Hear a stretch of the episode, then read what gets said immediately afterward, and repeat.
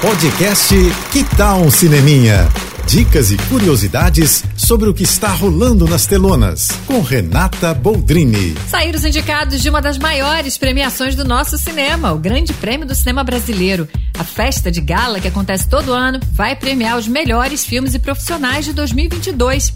Entre os indicados ao troféu Grande Otelo de melhor filme, por exemplo, estão Medida Provisória, que lidera em número de indicações, com 15 no total seguido por Marte 1 com 13 indicações e Eduardo e Mônica atrás com 12 indicações. Ainda na disputa de melhor filme estão A Viagem de Pedro e Paloma. Ao todo, são 28 categorias de premiação mais o voto popular.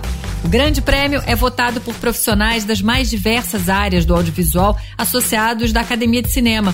Os troféus vão ser entregues no dia 23 de agosto, no Rio de Janeiro, com transmissão ao vivo pelo Canal Brasil. Aliás, se você quiser ver ou rever os finalistas de melhor filme, né? Medida Provisória, Marte 1, Eduardo Mônica, Viagem de Pedro e Paloma, eles estão no catálogo do Telecine, viu? Aproveita para assistir à vontade.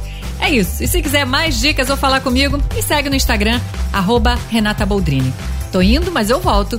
Sou Renata Boldrini, com as notícias do cinema. Hashtag Juntos pelo Cinema. Apoio JBFM. Você ouviu o podcast Que tal um Cineminha?